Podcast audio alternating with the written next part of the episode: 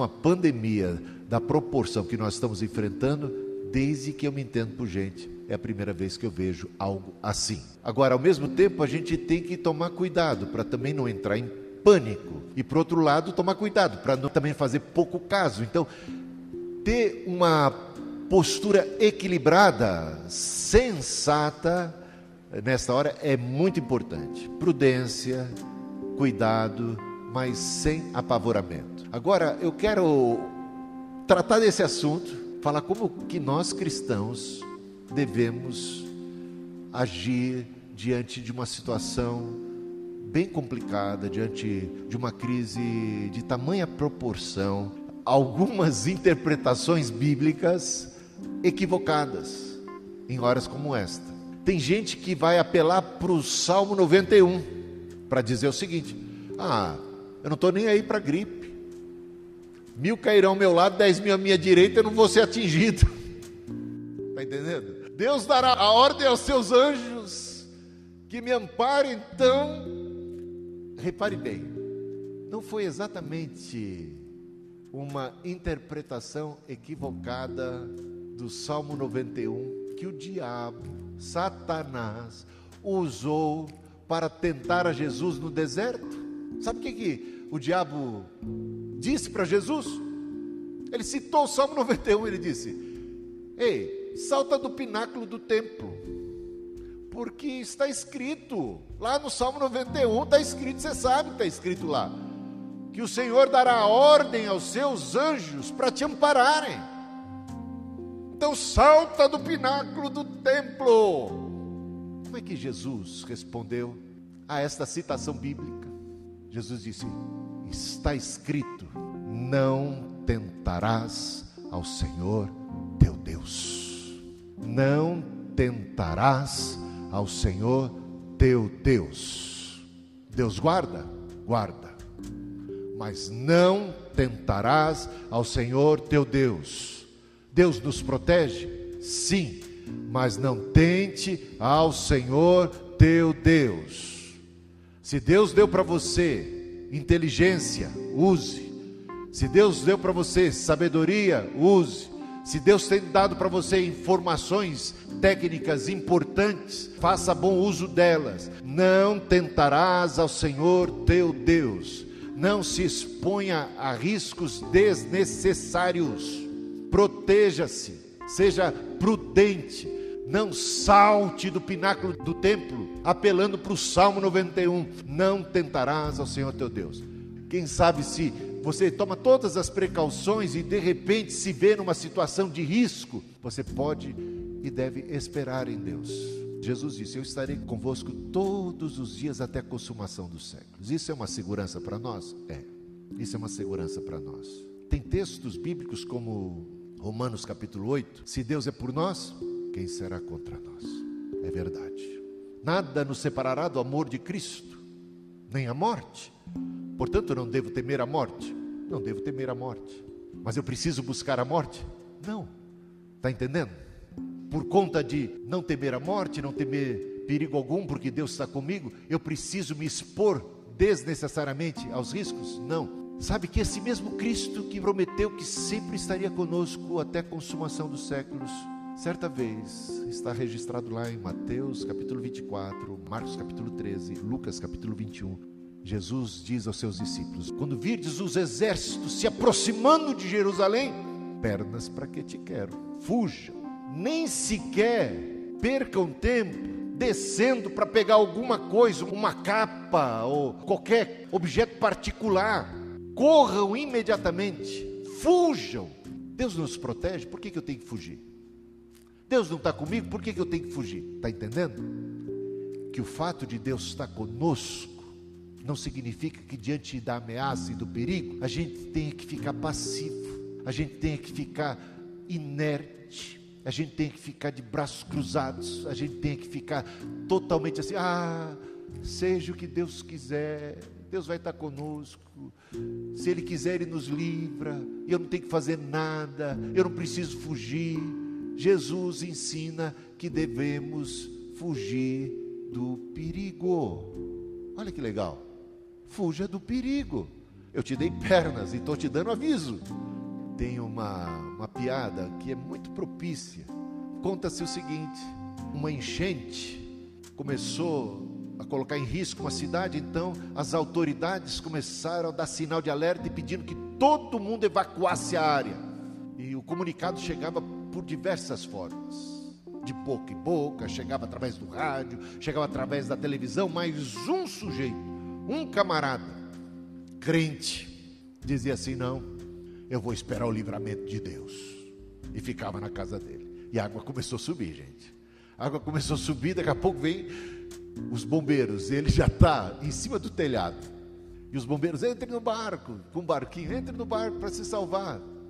E ele falou assim: Não, eu não preciso do salvamento humano. Eu aguardo o livramento de Deus. A água subiu até o teto do telhado e o homem se pendurou na árvore. Mas de repente o helicóptero, jogando a cordinha, segura. Ele, não, eu não preciso do livramento humano, eu aguardo o livramento de Deus. Bom, a água subiu até tomar conta daquela árvore, o homem morreu afogado. Chegou no céu, mas ele estava invocado com Deus. Falou, Deus, o Senhor me decepcionou. Eu esperei e esperei o teu livramento, o Senhor não mandou. Ele falou, aí Deus falou, mas como assim que eu não mandei? Eu mandei aviso pelos seus vizinhos, eu mandei aviso pelo rádio, mandei aviso pelo, pela televisão, depois eu mandei um bombeiro te salvar, depois ainda mandei um helicóptero te salvar. Está entendendo? Quando os líderes como Josué, como tantos outros, tinham que agora liderar o povo e tinham uma incumbência tremenda e tinham tantas adversidades, tantos inimigos, Deus, de quando em quando, visitava esses líderes, como visitou a Josué, e o que, que ele disse para Josué? Ser forte e corajoso, eu serei contigo, mas vai lá e luta, eu estou com você. Tem uma ideia também aí de que tudo que acontece é da vontade de Deus. É um calvinismo que toma conta do cenário. Ah, tá o vírus aí. É, Deus quis assim. Deus quis assim? O vírus é a vontade de Deus? Gente, tem uma série de coisas que acontecem nesse mundo que estão completamente fora da vontade de Deus. Foi por isso que Jesus ensinou a gente a orar o Pai Nosso, dizendo assim: venha a nós o teu reino, seja feita a tua vontade, aqui na terra, assim como ela é feita no céu.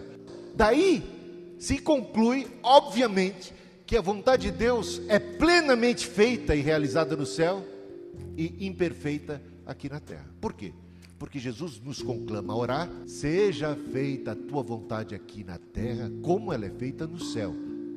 Nem tudo que acontece é propósito de Deus. Nem tudo. Eu entendo mais esse vírus como uma coisa maligna, uma coisa que é do pecado. Agora, Deus, em sua soberania, é capaz sim de fazer com que todas as coisas cooperem para o bem daqueles que amam a Deus. No meio do turbilhão, no meio da crise, podemos recorrer a Deus e encontrar em Deus um caminho no meio da tormenta a aprender de Deus, crescer no meio de tudo isso, contar com uma bênção de Deus no meio desse processo todo, tudo isso é verdadeiro. Mas eu não posso ficar assim, ah, está vindo mal aí, é, Deus quer. Se Deus quiser me livrar, Ele me livra. Se Ele não quiser me livrar, nada vai me separar do amor de Deus, então estou pronto para ir. Calma aí, Deus não fez você como um ser autômato, como um robô, tem um salmo que diz assim: Eu não coloquei cabresto em você. Deus não quer liderar você com cabresto. Deus dá sabedoria, conselho. Eu vejo isso no caso de Caim. Caim ficou com inveja de Abel. Caim quis matar Abel. Deus intervém na história. Mas repare que a intervenção de Deus não é aquele tipo de intervenção que impede a Caim de fazer o mal. Que coisa. Mas Deus vai conversar com Caim. Deus vai orientar Caim. E Deus vai dizer: Olha lá, compete a você dominar esse seu instinto. Estou te dando graça nesse sentido. Você não precisa dar vazão à sua ira. segura a onda. Claro, eu estou parafraseando o que Deus falou, né? Colocando uma linguagem de hoje. Mas dá uma olhada lá. Deus vai falar com Caim para tentar demovê-lo da ideia. Mas Deus não obrigou Caim a fazer a sua vontade. Caim desobedeceu, fez a vontade dele e tivemos o primeiro assassinato. Isso aconteceu porque Deus quis? Não, contra a vontade divina. Um monte de coisa está acontecendo hoje nas nossas casas, está acontecendo hoje no, no nosso país, na nossa sociedade, está acontecendo no mundo, está acontecendo ao redor, que contraria prontamente, francamente, a vontade de Deus. Então, sem essa, de dizer assim: ah, se Deus quiser, ah, Deus quis assim, conversa que Deus quis assim, conversa furada. Então, esse negócio, ah, eu se, eu estou debaixo da proteção divina, então o vírus é, não vai me alcançar porque eu sou de Deus. Ué, se você tomar as providências, você tem menos chance de ser afetado. Tá bom? Se for afetado, pelo menos você foi prudente. Não foi porque você saltou do pináculo do templo. Você não fecha a sua casa de noite? Você acredita em Deus? Não acredita? Por que você deixa a porta fechada, tranca a janela, toma cuidado, não é? Por que você faz? Você não acredita em Deus? Por que você toma cuidado de evitar lugares perigosos? Você não acredita em Deus? Ué, acreditar em Deus não significa saltar do pináculo do templo não significa expor-se desnecessariamente a perigos. Agora, nenhum cuidado que a gente possa tomar é 100% garantia de que a gente não vai pegar uma doença, se envolver em algum acidente, morrer. Você está entendendo? Todo o cuidado que, um ser humano possa tomar. Vamos lá para o Salmo 127. O que, que diz o Salmo 127? Se o Senhor não guardar, em vão vigia a sentinela. Você pode ser bam bam bam em previdência, cuidado, responsabilidade, inteligência, formação em tudo, mas as coisas podem dar todas erradas, não é não? De repente, tudo vai por água abaixo. Se o Senhor não guardar em vão vigia a sentinela. Então a gente tem que ter esse equilíbrio. Se eu falei do exagero, daqueles que confiam em Deus e acham que agora é Deus que tem que fazer tudo e eu não preciso fazer nada e ignoram toda a sabedoria, inclusive aquela que a gente vê em Provérbios. O livro de Provérbios começa assim: a sabedoria está clamando, está clamando nas ruas, está clamando nas casas, está clamando nas praças, está clamando nas esquinas, ela está clamando por toda parte. Me deem ouvidos, é a sabedoria que Deus envia. E há sabedoria no conselho dos médicos, há sabedoria científica. E conhecereis a verdade, a verdade vos libertará. Não há incompatibilidade entre fé e ciência. Quando a ciência fala a verdade e aponta a verdade, então há uma sabedoria, há uma, um benefício de Deus por trás disso. A gente enxerga e dá graças a Deus pela sabedoria. Não dar ouvidos é se tornar tolo. Ela está clamando. Aí você fala, ah, não precisa, eu tenho Deus. E despreza. Se por um lado a gente está abordando esse perigo, esse extremo, tem o outro lado, que é o da autossuficiência preciso nem de Deus, sou mais eu. Cuide de tudo. É comigo mesmo. Eu tenho garantias. tenho garantias bancárias, eu tenho garantias é, intelectuais de formação, meus diplomas, a minha carreira. Eu tenho isso, eu tenho família, eu tenho amigos, eu tenho. Então você vai confiando em tudo isso no, no, seu traquejo, nas suas habilidades, na sua coragem, na sua força e viva eu. Glórias a mim mesmo. Esse é um outro perigo, que é o da autossuficiência daqueles que desprezam a Deus. Se por um lado tem aqueles que colocam tudo na mão de Deus, não fazem nada, que é um risco muito grande, tem outros que esquecem de Deus e acham que eles, eles, eles fazem tudo. E aí tem o Salmo 127. Se o Senhor não edificar, Em vão trabalham aqueles que edificam. O Senhor não guardar, em vão vigia sentinela. Gente, como é importante, como é prudente a gente ter esse equilíbrio, entender. Entender que Deus, na nossa vida, é a base de tudo. Deus é o nosso amparo, Deus é a nossa fortaleza, Deus é o nosso socorro bem presente na tribulação, Deus é nossa suficiência, a nossa suficiência vem de Deus, dependemos de Deus. Ah, se o Senhor não estivesse ao nosso lado, a gente já tinha sucumbido há muito tempo. Como precisamos de Deus, como precisamos da oração, como precisamos da igreja, como precisamos da palavra, como precisamos da fé, como precisamos orar e buscar nessa hora. Mas ao mesmo tempo, por outro lado, como Deus nos conclama a agirmos com prudência, a agirmos né, com coragem, a enfrentarmos as coisas com sabedoria, com discernimento, e que isto, combinado, bem entendido, possa trazer para você nessa hora paz. Né? Por que, que eu tenho paz? Porque eu estou tomando os cuidados devidos, porque eu estou confiando no Senhor, porque a minha vida está nas mãos de Deus. Eu, eu sei que eu não sou joguete nas mãos dos homens das circunstâncias, mas nem por isso eu fico me jogando eu não sou um joguete, mas nem por isso eu fico me jogando. Eu sei que eu não tenho o aléu, eu sei que Deus guarda, eu sei que Deus me dirige, mas eu não me jogo. Assim, eu vou na orientação do Espírito, eu vou na prudência, eu vou na sabedoria que Deus dá. E muitas vezes eu fujo, sim, e não fujo porque sou covarde, eu fujo do mal. Fujam das paixões da mocidade. É um covarde? Não, é um prudente. Há perigo. Há vírus aí. Fujam. Fujam. Como José fugiu da mulher de Potifar. Foi covarde da parte dele? Não, foi prudente da parte dele.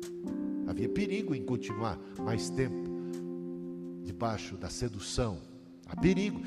Aliás, a tentação, a gente barra ela lá na porta. Se deixar ela entrar, hum, se deixar ela entrar e falar assim, oh, eu confio em Deus, pode chegar mais perto, tentação. Sou forte, eu e Deus somos mais, ninguém vai me tocar, não. Aí você deixa ela entrar pelo portão. Isso me faz lembrar o Balaão. Lembra do profeta Balaão? O rei Balaque queria amaldiçoar o povo de Israel e mandou mensageiros com muitos presentes, sedutores, riquezas para o profeta Balaão, seduzindo a lançar um feitiço, uma maldição sobre a nação de Israel. Mas o profeta Balaão sabia que o povo de Israel era povo de Deus e que não dava para amaldiçoar. E, e, só que ele olhou a riqueza, ele olhou tudo aquilo lá e falou assim: hum, entra aí pelo portão, vamos conversar. Aí, não apenas pelo portão da frente, entra pela porta da sala. Trouxe para dentro de casa. Falou assim: vamos conversar. Deixa eu consultar o Senhor. Deixa eu consultar o Senhor para ver se vai que ele mudou de ideia, né? Será que existe uma brecha na Bíblia para eu fazer aquilo que eu já sei de antemão que contraria a vontade de Deus? Então tem gente que caminha por esse lado. Tem gente que procura uma brecha em Deus para pecar uma cláusula. Parece, sabe aqueles advogados? Será que na lei eu vou encontrar alguma brecha em que eu possa me apoiar e tal, aquela coisa toda. E o Balaão pediu, então entra, fica aqui, deixou os caras dormirem ali na casa que ele ia consultar a Deus. É claro que Deus disse não. Mas o Balaão não se conteve, tanto que ele ficou maquinando mal, que jeito, como é, eu tenho que pegar aquela riqueza, ah, tem que pegar. E aí ele vai para amaldiçoar o, o, o povo de Israel. Deus coloca uma mula que vai falar com ele para impedi-lo. Mas aí você acha que a história terminou, né? Mas ela não termina por aí. Mais adiante, você vê que o povo do rei Balaque conseguiu um golpe para vencer, para detonar o povo de Israel. E por trás desse golpe tinha um conselho de Balaão. O Balaão acabou ficando com a riqueza, seduzido. E tudo isso porque o Balaão não parou a tentação lá na porta, porque ele deixou ela entrar e foi deixando e foi namorando com ela e foi alimentando a ela. Então, a prudência, a prudência manda a gente fugir da tentação, resistir ao diabo lá o mais distante possível. Quanto mais ele se aproximar, e foi a grande bobeira da Eva, que a Eva deu conversa para o diabo. Com o diabo você não conversa, gente. Não bata papo com ele, o bicho é esperto. Tá entendendo? Não dá trela para ele, você vai ser engabelado. Não se sinta o tal. Não se sinta o protegido, o queridinho de Deus, que não tem para ninguém. Cadê o diabo? Onde é que ele está e tal? Não, calma. Resista ao diabo. Cuidado que ele anda em derredor. Tome precauções, vigia. Quantas mensagens bíblicas e advertências no sentido de, da gente se revestir de toda a armadura de Deus. Tome providências. Coisas a armadura de Deus são coisas que Deus já coloca à tua disposição para a tua proteção. Agora você não usa. E aí? Você está sujeito à queda. Deus dá sabedoria que clama, que está aí na televisão, que está. Todos os conselhos e você despreza. Você está abdicando dos recursos graciosos de Deus para a tua proteção. E muitas vezes justificando isso, colocando isso na conta de Deus. Deus vai me livrar. Deus vai me livrar. Eu confio em Deus, mas Deus está te livrando quando Ele te dá um aviso, Deus está te livrando quando Ele te dá uma palavra de sabedoria, Deus está te livrando quando Ele te dá uma palavra de ciência, Deus está te livrando quando Ele te dá uma advertência, quando Ele, quando Ele traz ao seu conhecimento um saber, é para o teu bem, para a tua proteção. E aí a gente ora, faz tudo o que está ao nosso alcance. Vai à luta, mas a gente ora, porque a gente sabe que se o Senhor não guardar, em vão são todas as nossas medidas. Precisamos da proteção divina? Precisamos. Precisamos dar ouvidos à sabedoria? Sim. E o equilíbrio entre essas coisas todas é vital nessa hora. Você tem que estar com medo? Não, mas você tem que estar com cuidado.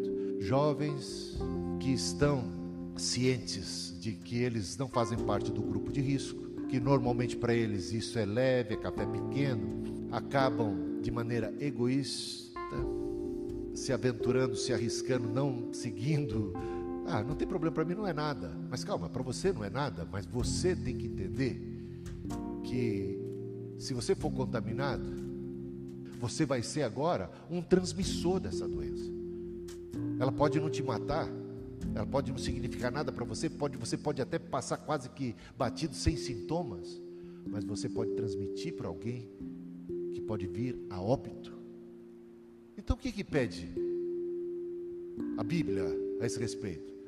Que a gente trate os outros como gostaria de ser tratado, que a gente ame as pessoas, que a gente cuide das outras pessoas, que a gente se importe com os outros.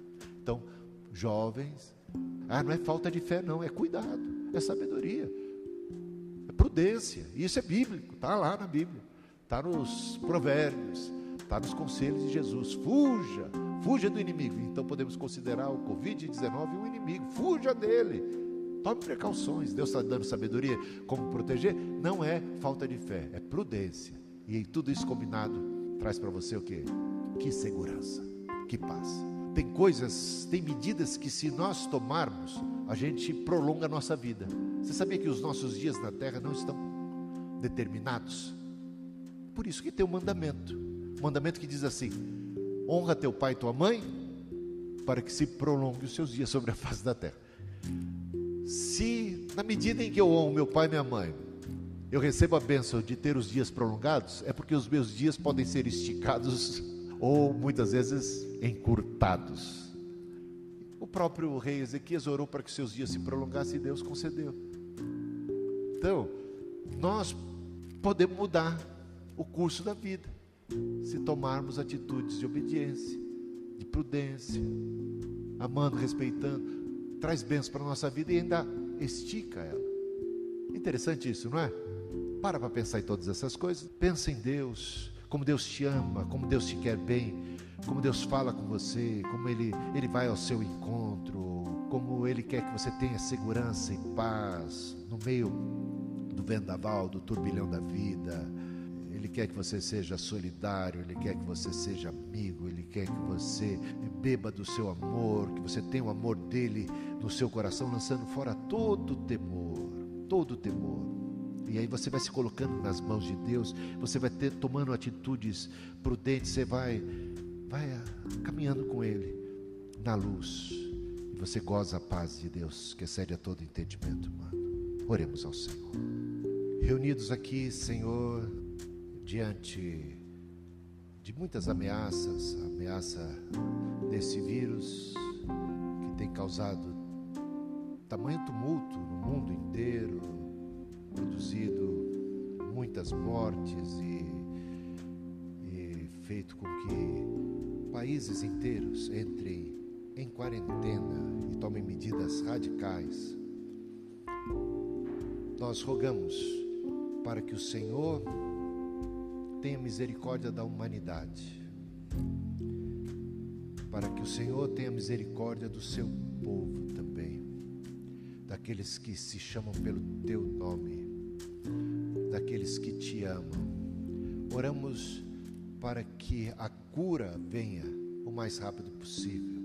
Oramos para que vacinas, para que superemos essa crise mundial, essa pandemia, Oramos para que o Senhor nos dê vitória.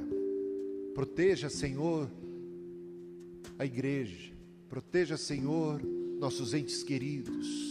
Proteja, Senhor, os mais idosos que são é, tão suscetíveis. Proteja, Senhor, aqueles que têm problemas de saúde e que podem se complicar muito se pegarem essa enfermidade tenhas misericórdia, proteja, ó Senhor, essas vidas. Tua boa mão seja sobre os membros dessa igreja, sobre aqueles que nos ouvem, sobre as crianças, nossos familiares. Tua boa mão misericordiosa e piedosa sobre nós nessa hora difícil. Dá-nos termos sabedoria atitudes sensatas e prudentes. Abençoa-nos e guarda-nos. Dá-nos também confiar em Ti, quando já temos feito aquilo que o Senhor nos dá condições de fazer, e o restante, sabemos, dependemos totalmente de Ti. É da Tua bênção, é da Tua proteção, é do Teu cuidado em meio a tudo isso dá-nos direção, vitória, paz, alegria. Ajuda-nos a, a lidar com aqueles que vierem a ficar enfermos, a orarmos, dá-nos uma graça de orar e de abençoar e de cuidar, de maneira prudente, mas de cuidar, de não abandonar, de não, de repente, só pensarmos em nós. Em nome de Cristo, em nome do Senhor. Aquilo que for possível, estiver ao nosso alcance, eis-nos aqui, Senhor, como instrumentos de vida, de paz, pregando o Evangelho, levando a tua palavra, curando os enfermos, pregando, ó Deus, que em ti há salvação, há ajuda, há milagre Usa-nos, Senhor, nós te pedimos. Usa-nos, Senhor, nós te pedimos. Que estes dias não sejam dias apenas dos crentes fugirem, mas dos crentes se apresentarem de maneira prudente, mas se apresentarem como ministros do Senhor, como embaixadores, como instrumentos de bênção, de consolo, de graça, em Cristo Jesus, para a tua honra e para a tua glória. Amém e amém. Quem está feliz com o Senhor? Uma salva de palmas a Cristo, a Jesus, a Ele a honra, a Ele a glória, hoje e para sempre. Jesus, és meu amigo. E a tua vontade, doce Espírito, meu alimento